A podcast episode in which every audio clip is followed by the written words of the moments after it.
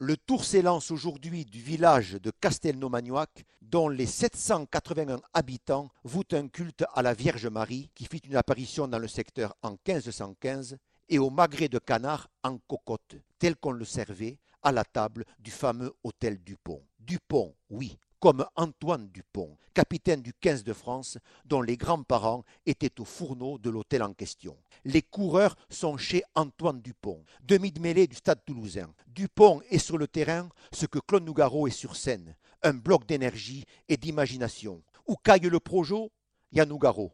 Où que tombe le ballon, il y a Dupont. Et il faudra être aux aguets, comme Antoine Dupont cet après-midi sur la route accidentée qui mène à Cahors. Il faudra être aux aguets et audacieux.